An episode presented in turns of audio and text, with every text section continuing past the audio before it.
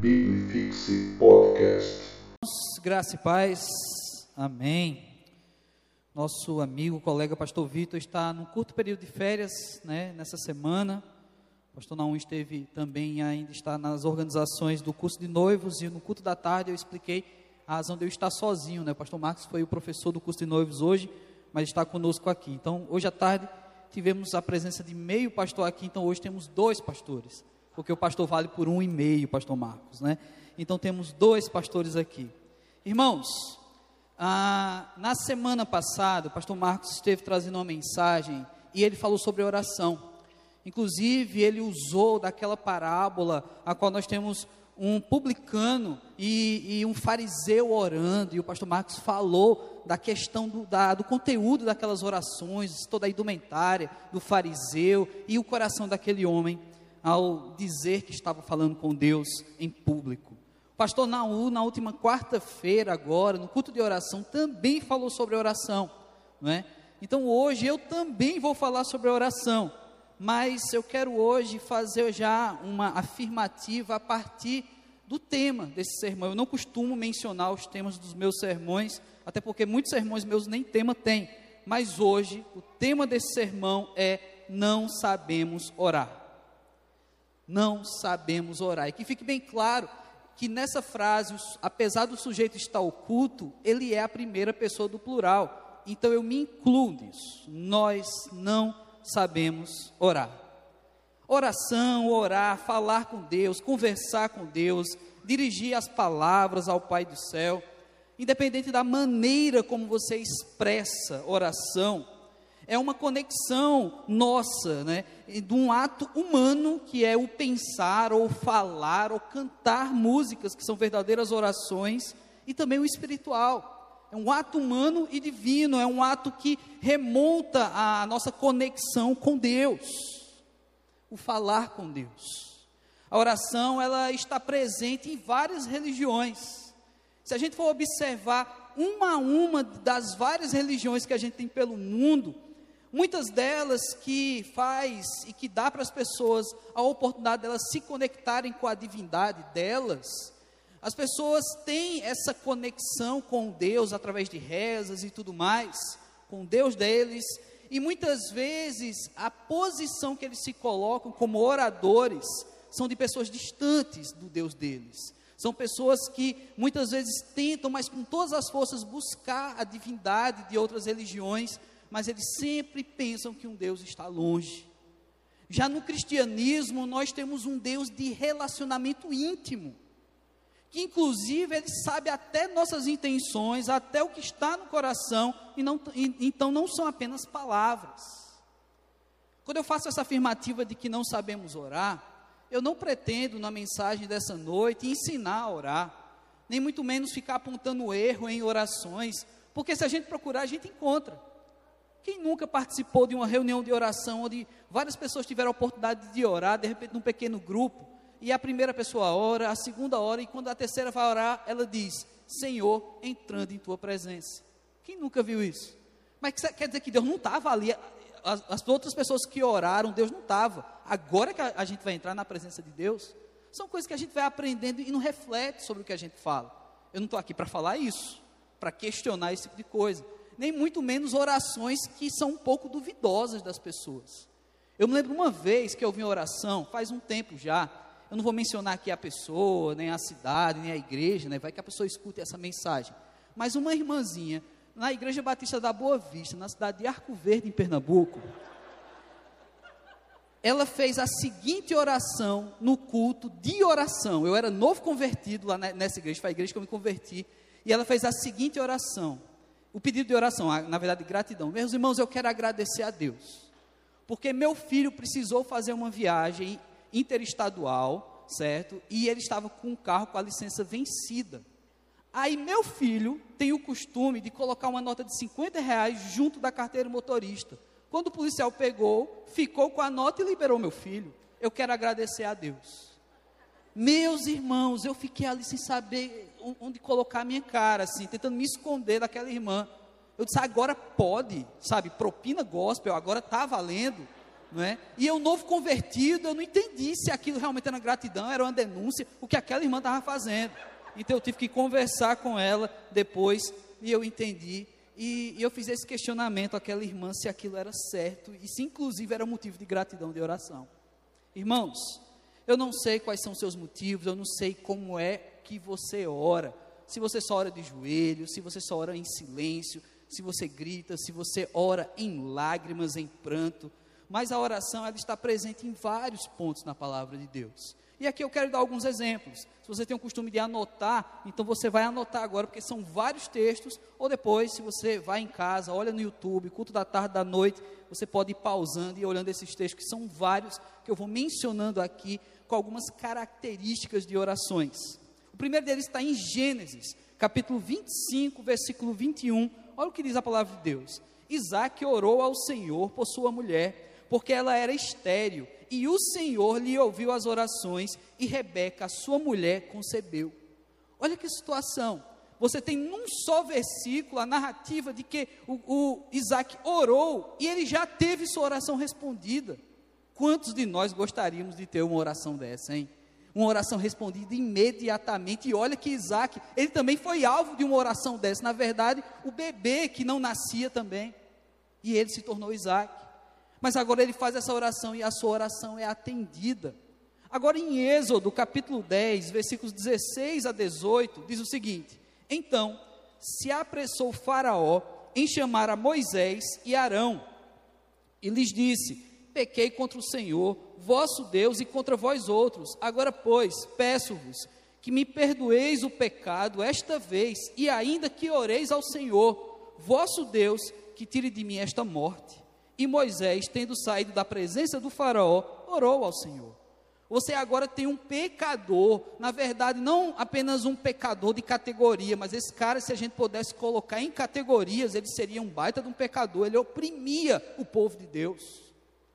Ele tinha uma religiosidade onde tinha vários deuses e era considerado por muitos como um deus, o Faraó. E se considerava assim também. E em determinado momento ele reconhece o Senhor que havia sobre Moisés e sobre Arão, e ele pede oração, um pecador pedindo oração. 1 Samuel, capítulo 1, versículos 10 e 11, diz o seguinte: Levantou-se Ana e com amargura de alma orou ao Senhor. Eu preciso repetir isso aqui. Levantou-se Ana e com amargura de alma orou ao Senhor e chorou abundantemente e fez um voto dizendo: Senhor dos exércitos, se benignamente atentares à aflição da tua serva, e de mim lembrares, e da tua serva te não esqueceres, e lhes deres um filho varão ao Senhor, darei por todos os dias da sua vida, e sobre a sua cabeça não passará navalha. Essa história é longa, mas uma mulher que orou, mas lembre-se como é que estava a condição dessa mulher, com amargura no coração, ela estava mal, sofrendo. Segunda Reis, capítulo 6, a partir do versículo 15. Tendo se levantado muito cedo, o moço do homem de Deus, e saído, eis que tropas, cavalos e carros haviam cercado a cidade. Então o seu moço lhe disse: Ai, meu senhor, que faremos? Ele respondeu: Não temas, porque mais são os que estão conosco dos que os que estão com eles. Orou Eliseu e disse: Senhor, Peço-te que lhe abras os olhos para que veja. O Senhor abriu os olhos do moço e ele viu o, que o monte estava cheio de cavalos e carros de fogo em redor de Eliseu. E como desceram contra ele, orou Eliseu ao Senhor e, e disse: Fere, peço-te, essa gente de cegueira. Feriu de cegueira conforme a palavra de Eliseu. Agora você tem uma oração aqui no ambiente de guerra um profeta do Senhor que clama para que o seu servo, para que aquele homem enxergasse o que ele conseguia ver com os olhos da fé, que era o exército do Senhor preparado. Mas ao mesmo tempo que ele faz uma oração pedindo para que ele enxergue, ele também pede para que outros tenham a cegueira, que eles não enxerguem o que estava de acontecer. Jonas, capítulo 4, versículos 1 e 2 apenas, diz o seguinte: Com isso, desgostou-se Jonas extremamente e ficou irado. Repetindo, com isso, desgostou-se Jonas extremamente e ficou irado e orou ao Senhor e disse: Ah, Senhor, Não foi isso que o que eu disse, estando ainda na minha terra?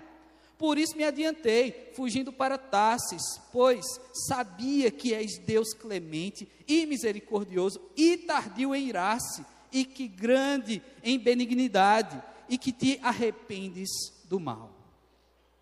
Oração de um homem que estava com raiva, porque do fruto da sua missão as pessoas se converteram. Jonas, um missionário às avessas, que se entristece quando as pessoas realmente reconhecem o senhorio de Deus. Porque Deus é soberano, ele converte quem ele quer, na hora como ele quer. E por isso ter acontecido, Jonas ora, mas ora indignado, ora com raiva. Irmãos, não estou aqui também tentando tirar esses exemplos para dizer como você tem que fazer, se você tem que copiar ou não. Porque afinal de contas, até sobre oração, o próprio Jesus ensinou não apenas dizendo como tem que ser feito, mas praticando oração, convidando discípulos a ter tempo de oração. E ele até nos deixou uma oração modelo, bastante conhecida por nós cristãos. Mateus 6, a partir do versículo 9. Portanto, vós orareis assim: Pai nosso que estás no céu, santificado seja o teu nome, venha o teu reino, faça-se a tua vontade, assim na terra como no céu.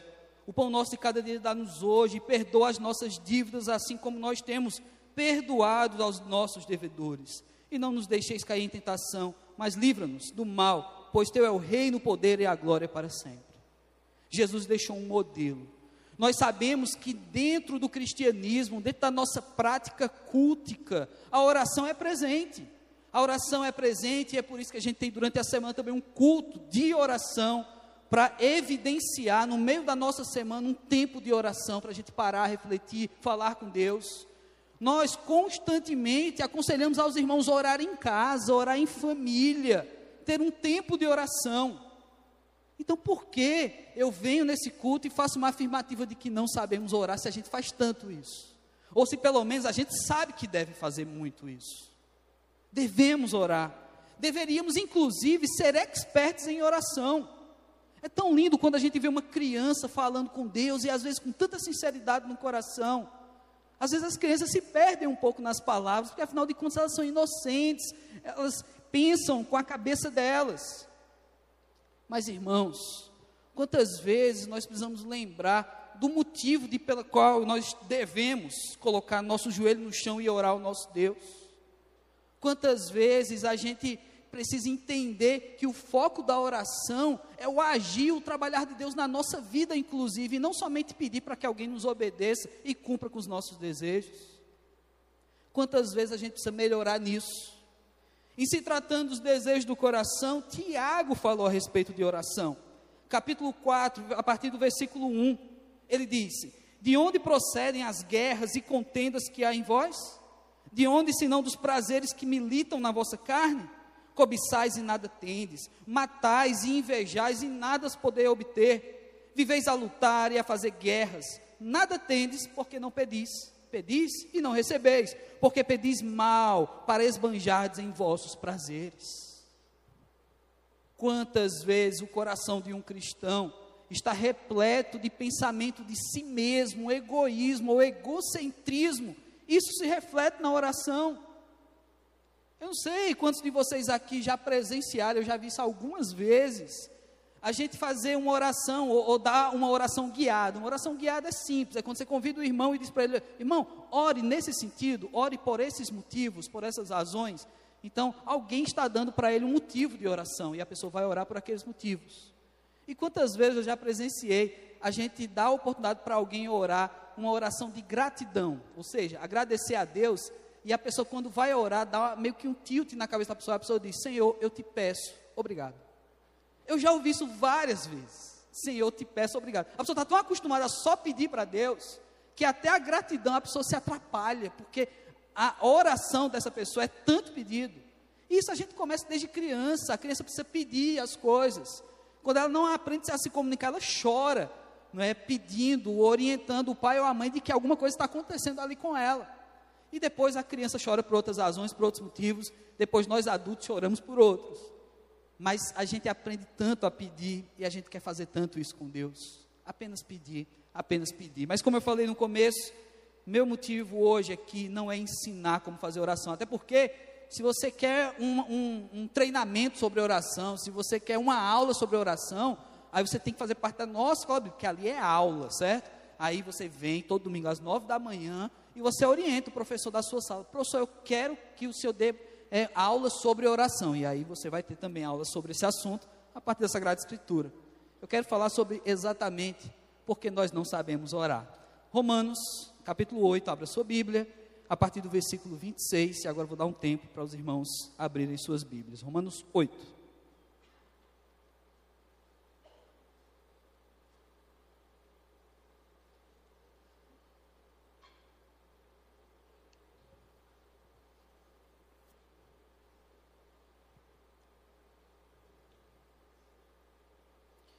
Romanos 8, a partir do versículo 26, diz a palavra de Deus.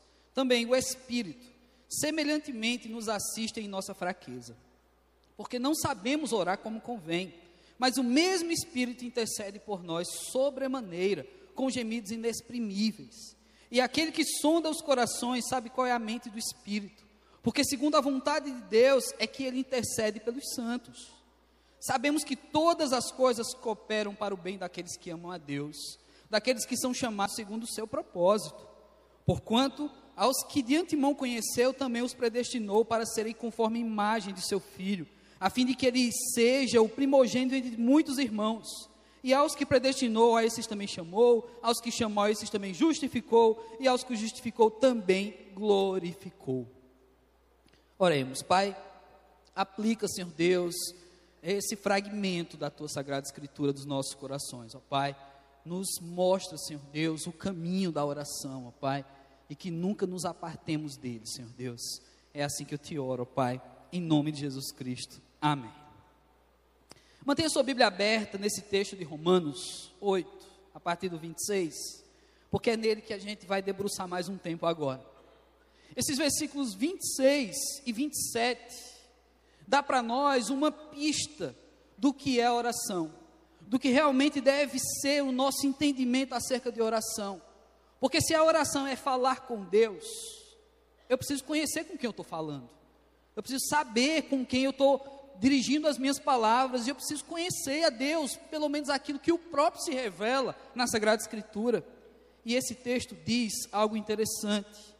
Ele diz que se não sabemos orar, e eu já faço um adendo aqui, irmãos, graças a Deus não sabemos orar porque é pela falta de saber, pela, por, por essa insuficiência de sapiência na oração, é que o Espírito Santo intercede por nós. Imagina você, se você fosse tão bom em oração que você pudesse dizer assim: Deus, eu não preciso do teu Espírito, eu mesmo sei falar com o Senhor. Então, que bom que não sabemos orar, que bom que nós dependemos do Senhor, e essa é a primeira mensagem desse texto: somos dependentes de Deus, até para falar com Deus. Nesse mesmo capítulo de Romanos, tem um texto que diz algo especial, que ele diz que o reconhecer que Jesus Cristo morreu por você já é um ato do Espírito Santo em nós. Se até mesmo reconhecer Cristo como nosso Senhor já é uma ação de Deus, porque o Espírito Santo é de Deus, é o próprio Deus, por que não então nas orações somos tão dependentes desse Deus? Que bom então, irmãos, que nós não sabemos orar, porque dependemos de uma ação plena de Deus na nossa vida. Você é dependente do Senhor, você precisa de Deus, e oração é uma honra, oração é um exercício de um dom, que é falar com Deus. Muitas vezes, nós que vamos chegando na igreja, às vezes vemos as pessoas cantando, exercendo dons, talentos, servindo, dando aula, pregando, e diz: Olha, essa pessoa é muito abençoada porque ela tem esse dom e ela executa, ela exerce esse dom do Senhor. Meu irmão, eu preciso dizer uma coisa para vocês: você também é tão abençoado, porque você tem a disponibilidade, um canal a que você pode falar com Deus, e mesmo que você não saiba, você tem o Espírito que te mostra o caminho. Não necessariamente para que você saiba, até porque o texto fala que ele intercede com gemidos inexprimíveis. É como, gente, se você fosse na China, e não é um bom momento para ir para a China, mas se você fosse para a China e você não sabe falar chinês de forma alguma, E aí, na sua tentativa de falar com o chinês, o próprio chinês se esforça para entender o que você está falando e falar para ele mesmo, sem que você tenha nenhum trabalho. Deus é muito maior do que tudo isso. O próprio Deus, muitas vezes, a tua oração, ela é muito pequena para um Deus tão grande. Nossa mente, ela é muito limitada para compreender toda a dimensão de Deus que é infinito. Então, claro que as nossas palavras são limitadas. Claro que não sabemos orar como convém. Mas como é bom saber que dependemos de Deus para tudo. Então, tudo vem e vai para Ele, irmãos. Tudo vem de Deus e volta para Deus. Mas isso não é fácil.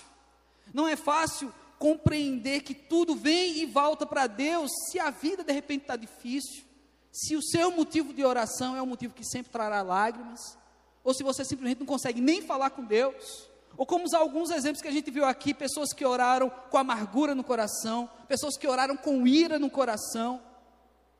Quem nunca aqui caiu na bobagem de ter uma pessoa que puxou seu tapete, e fez um mal e você correu o risco de se sentir tentado de fazer uma oração para Deus levar aquele irmão?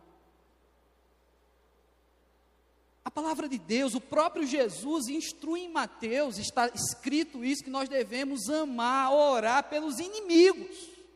Inimigo aqui, irmão, não é a pessoa que torce para o time de futebol, é quem te faz mal, é inimigo de verdade. E a palavra de Deus nos instrui a orar por eles. Sabe, irmãos, quando a gente faz uma oração pedindo a Deus para Deus levar o fulano ou o ciclano que a gente não gosta, mesmo que ele seja um descrente, e a gente, às vezes, por conhecer Deus, ou pelo menos conhecer a Sagrada Escritura, a gente acha que conhece e diz assim, e apela para a justiça de Deus. Deus, age com a tua justiça, pesa a tua mão no irmão. Sabe qual é a justiça de Deus, irmãos? Jesus disse que se você odeia seu irmão, você é assassino. Palavras de Jesus. Então, se você está clamando pela justiça de Deus, essa justiça vai vir sobre um assassino, que é você, que está orando dessa forma. É muito sério, porque oração pode parecer fácil, porque é simplesmente me conectar com Deus. Mas, vez por outra, quando eu recebo um novo convertido no gabinete, eu digo: olha, depois de, desse atendimento, depois que a gente terminou, eu digo: agora é você que vai orar. Você estava esperando que eu orasse por ela, e eu digo: agora é você que vai orar. E a pessoa diz: Mas, pastor, eu não sei orar. Eu disse: Justamente, é por não saber que Deus vai ouvir tua voz. Porque eu também não sei. Às vezes nós atrelamos a figura do pastor a, a toda uma, uma, demanda é sacerdotal de que a oração do pastor é que tem poder. Eu preciso ligar para o pastor porque o pastor precisa orar por isso. Irmãos, se a oração de pastor tivesse todo esse poder, nós não teríamos problemas. Porque eu simplesmente ia orar e ia acontecer. Imagina nós aqui, quatro pastores que convivem, cada um aqui na igreja, no seu gabinete, e qualquer problema que acontecesse, eu já ligava para o pastor Márcio, pastor, ora aí, porque e dava tudo certo. A nossa vida seria tão boa, seria perfeita. Mas nós também não sabemos orar como convém. E graças a Deus, porque dependemos de uma ação plena de Deus. Que fique claro que eu não estou dizendo aqui uma, não é uma mensagem contra a oração, que o fato de não saber orar faz com que a gente não deva orar, o fato de não saber orar faz com que a gente dependa de Deus. E como é que a gente tem que orar? E como devemos dedicar tempo na oração? Porque o próximo versículo 28, e eu queria parar só nesse versículo por um detalhe. Diz o seguinte: Sabemos que todas as coisas cooperam para o bem daqueles que amam a Deus, daqueles que são chamados segundo o seu propósito. Todas as coisas cooperam para o bem daqueles que amam a Deus. Mas como assim, pastor? Eu amo a Deus. Eu faço tudo por Deus, mas parece que todas as coisas não estão cooperando para o bem. Se nós não sabemos orar, será que nós sabemos o que é o bem? Se nós não sabemos orar direito, que é simplesmente falar, e olha que você sabe falar, você fala bem, e tem gente que fala que não consegue parar de falar. Pois é, irmãos, se isso que a gente tanto sabe fazer, com Deus a gente tem dificuldade, imagina reconhecer o que é bem. Todas as coisas cooperam para o bem daqueles que amam a Deus. Por mais que a sua vida esteja numa tribulação, numa confusão, e você olhe para um lado e para o outro e parece que nada está certo, nada está bem, é preciso, em primeiro lugar, crer e confiar. Porque esse versículo também diz: para todos aqueles que são chamados segundo o seu propósito. Então há um propósito divino. Há um propósito em todo o percurso de vida, inclusive nos declives dessa vida, nas situações adversas. Compreender que tá, todas as coisas cooperam para o bem quando você está mal não é fácil. Por isso também não sabemos orar, irmãos. Porque muitas vezes a gente não está compreendendo o porquê isso ou aquilo está nos acontecendo. E a gente clama errado. Você não deve parar de clamar. Se você clama em lágrimas, faça isso. Se você louva a Deus também com lágrimas, faça isso. Mas existe um propósito maior. E talvez nossas mentes pequenas não sejam suficientes para entender esse quadro maior do propósito de Deus. É como que numa pintura, onde a gente só consegue identificar os defeitos daquele autor, não consegue enxergar o quadro por completo, não consegue ficar se deliciando com uma obra de arte, porque os defeitos estão tão evidentes. Assim acontece, irmãos, também no agir de Deus na nossa vida. Sabe o que é que a gente se torna expert em identificar os defeitos e reclamar com Deus nas nossas orações? Deus, mas isso aqui não está bom, não. Deus, mas e aquilo? Eu tive crises no início da minha conversão por causa disso. Eu achava que tudo ia ficar perfeito quando eu encontrasse com Cristo Jesus verdadeiramente. E agora é que as coisas ficaram complicadas na minha vida. Agora é que a luta começou. Na santificação, para me manter firme com o Senhor, a batalha começou. Então, irmãos, nós temos toda a dificuldade para compreender esse versículo. Todas as coisas cooperam para o bem. Mas é preciso confiar, irmãos. Para isso, é necessário ter oração, mas também para um desconhecido que de repente você está desconfiado dessa pessoa, nunca apareceu na tua frente e, e, ele pede que você me conta a tua vida, abre teu coração. Você vai fazer isso com um desconhecido que surgiu no meio do nada? Melhor dizendo, você vai namorar uma pessoa que você desconfia, que você não sabe da história dessa pessoa. Você vai casar com uma pessoa assim? Claro que não. Talvez aconteçam casamentos com pessoas desconhecidas, mas talvez a intenção desse casamento sejam outras, e não uma intenção plenamente cristã de formar uma família. Mas, irmãos, nós precisamos entender que quando um ambiente é um ambiente de confiança, corações se abrem, você confia a sua vida a outra pessoa, você reparte pedaços da sua história com a pessoa que você confia. Você vai visitar um pequeno grupo, e no começo você fica meio desconfiado, e de repente você já chega num pequeno grupo que é tão íntimo, que você é visitante, mas uma pessoa ali já confia tanto naquele ambiente, que abre o coração e você diz: rapaz, estou sabendo de tudo agora, dessa pessoa. Ou então um pequeno grupo, como eu sou pastor de jovens, tem vários pequenos grupos só de moças e só de rapazes. Um pequeno grupo só de moças, que quando chega uma nova, elas não falam nada. Pequeno grupo de rapazes, eles nunca dizem nada. Eles dizem, ora por mim, porque está difícil. Vocês sabem, né? vocês são homens também. Pequeno grupo de rapazes é difícil para eles compartilharem profundamente o que sentem. Mas, irmãos, eu estou falando tudo isso, porque quando eu confio nesse Deus, que todas as coisas que Ele faz cooperam para o bem daqueles que Ele ama, e eu sou amado do Senhor, eu me abro para esse Deus. Eu não devo me abrir para Deus para que Ele me conheça, porque Ele já me conhece. O texto diz isso, Ele já me conhece, Ele já sabe. Eu devo me abrir para o Senhor, porque nessa oração sincera, Deus vê o nosso coração e sabe que o nosso amor por Ele é genuíno, que a nossa confiança é plena. Talvez você não consiga se abrir para o Senhor, porque você não sabe orar. Talvez você não consiga colocar toda a sua vida ao Senhor, porque você ainda não confia plenamente nesse Deus que pode todas as coisas, que morreu por nós, que se entregou. Ele já fez. E é o fato de tudo já ter acontecido em nosso benefício que nós avançamos no texto. Pois aqui é nos apresentado algo importante e vários pontos na nossa caminhada de fé. E assim nós devemos aprender a orar. Porquanto aos que de antemão, versículo 29, conheceu, também os predestinou para serem conformes à imagem do seu filho, a fim de que ele seja o primogênito entre muitos irmãos. Deus nos capacita, nos prepara para aprender a ser igual a Jesus. Se nós temos o exemplo único de alguém que pisou aqui na terra, que verdadeiramente soube orar, e é Jesus, esse texto agora nos diz que o próprio Deus age para que a gente se pareça com Jesus. Olha como tudo vai e volta para Ele, é tudo dele, tudo por Ele, todas as coisas.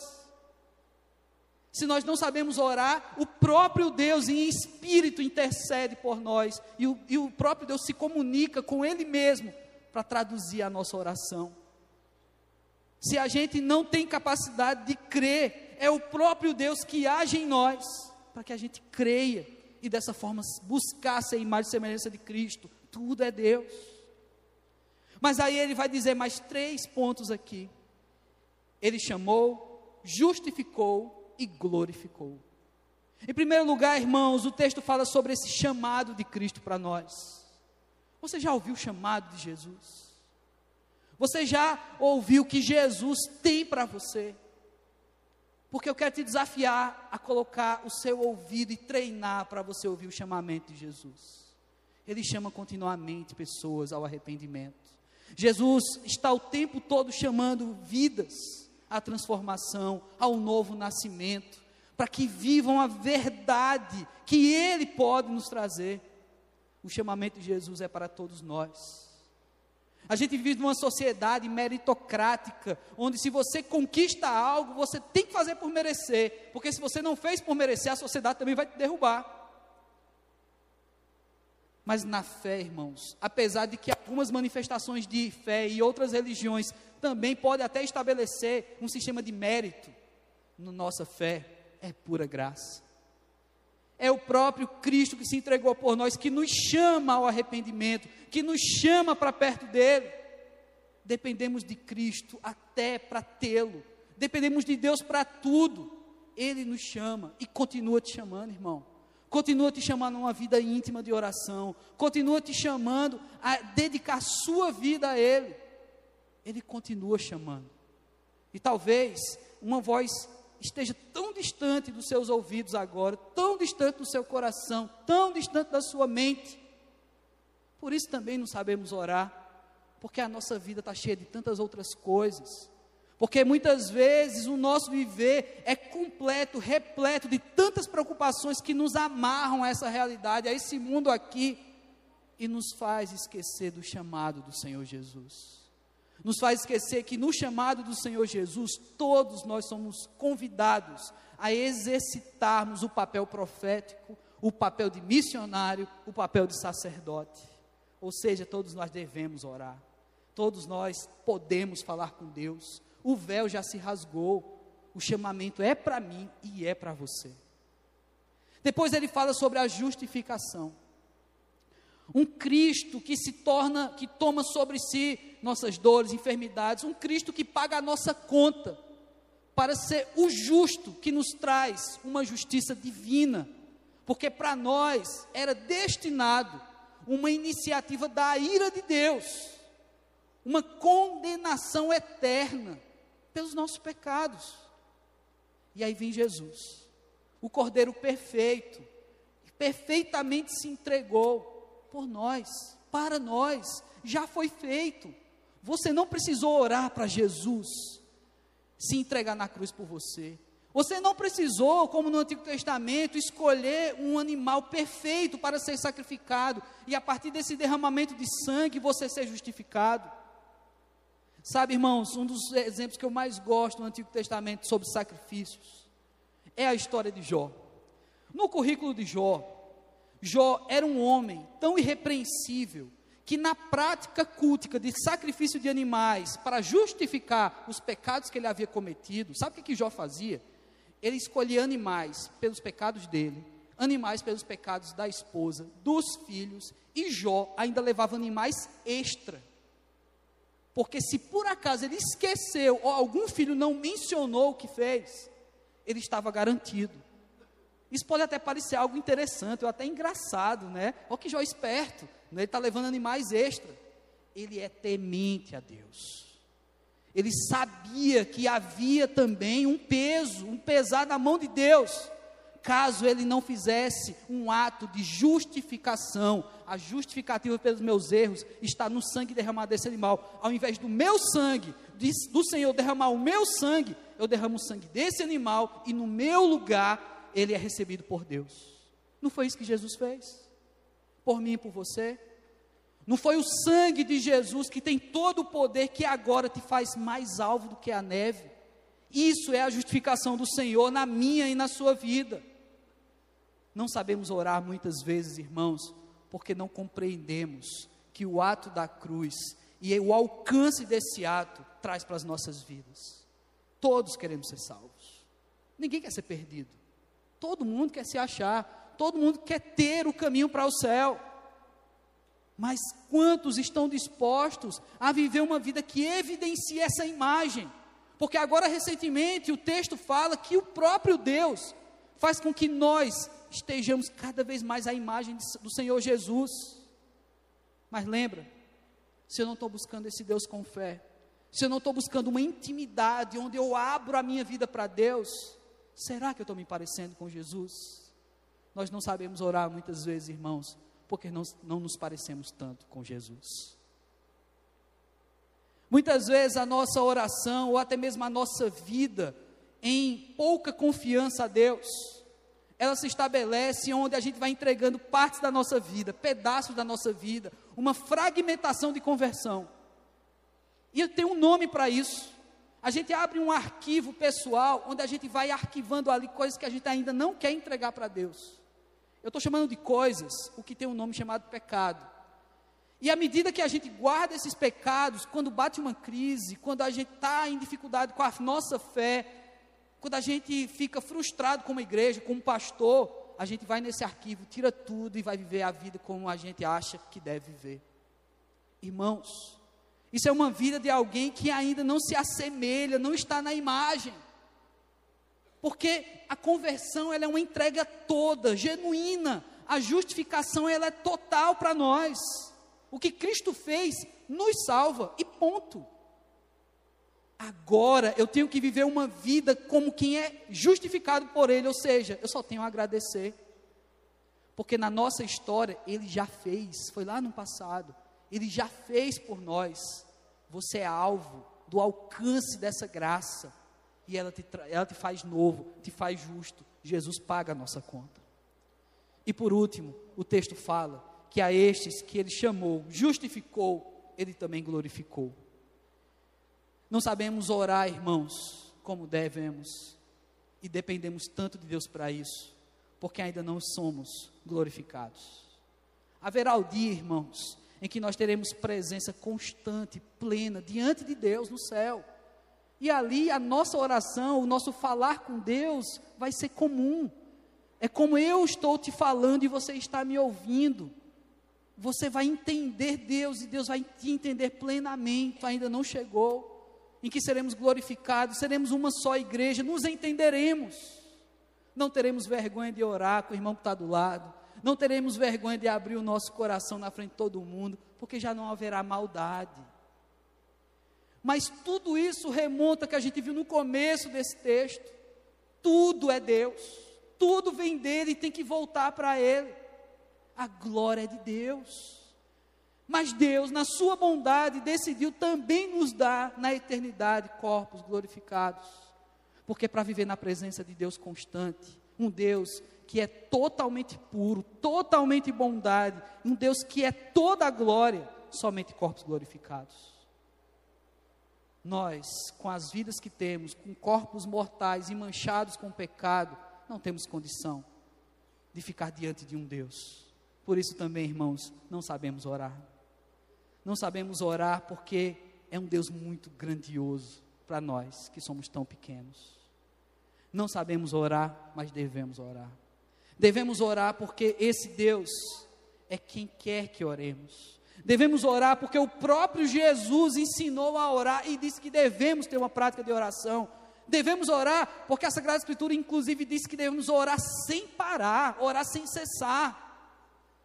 Que Deus tenha misericórdia, porque a gente consegue fazer outras coisas sem cessar, mas orar. Que Deus cuide de nós. Porque se nós sabemos de tudo isso que eu falei essa noite, então por que não praticamos? Se nós somos tudo isso que eu estou falando essa noite, então devemos praticar. Então, a minha pergunta: será que sabemos orar? Então temos que praticar. Para saber, é preciso praticar. E você sabe disso. Você sabe aonde a sua oração está falhando, aonde você tem deixado de dar tempo ao Senhor. Você sabe quando você faz orações só para cumprir uma obrigação, uma religiosidade. Deus quer mais do que isso. Você quer que Deus ouça todos os seus clamores e pedidos, seja intercessores, ou seja para si mesmo. Mas às vezes, irmãos, a nossa confiança em Deus está tão longe de nós. A gente está desconfiando tanto de que essa oração vai ser respondida ou não, de que Deus tem poder ou não, que às vezes essa oração não sai do nosso coração e a gente ainda quer que ela passe do teto. Se é a Deus a quem servimos, se Deus é a razão da nossa vida, tudo do bom e do melhor tem que ser entregue a esse Deus. Será que nós damos um melhor horário do nosso dia para orar? Será que nós conseguimos ter as palavras, e não precisam ser as palavras mais polidas, você não precisa imitar a oração de ninguém. Mas será que você tem dedicado tempo de qualidade? Palavras bonitas são palavras sinceras ao nosso Deus. Não sabemos orar, irmãos, e mais uma vez eu digo, graças a Deus por isso porque dependemos dele. E se dependemos do Senhor, devemos viver uma vida em independência. Eu já li livros que ensinam crentes a orar de tal modo que você manda em Deus. Eu determino e vai ter que acontecer, porque eu tenho o poder e o dom de determinar. Se você quer determinar, irmão, você compra um cachorro e determina ele algumas coisas. Porque Deus é quem manda. Deus é quem já determina tudo. O que nós precisamos fazer é tentar conhecê-lo, é conhecer a vontade dele para as nossas vidas. Então, a minha determinação nessa noite é que você se aprofunde mais nesse dom tão especial que Deus deu a todo cristão, todo aquele que nele crê, que é o dom de orar. Vamos falar com Deus, então vamos praticar nessa hora. Vamos dedicar um tempo de oração. Faça você a sua oração ao Senhor. Confie a Deus uns minutos, um tempo agora. Fale com Deus, com as suas palavras, com o seu jeito. Seja simples, seja complexo, eu não te conheço. Mas Deus já sabe o que está no teu coração, então abra para Ele. Se você desconfia, se você tem medo de Deus, se você tem medo da fé, entregue isso tudo a Deus. Você pode fazer essa oração. Então fale com Deus agora. Biblifixe Podcast.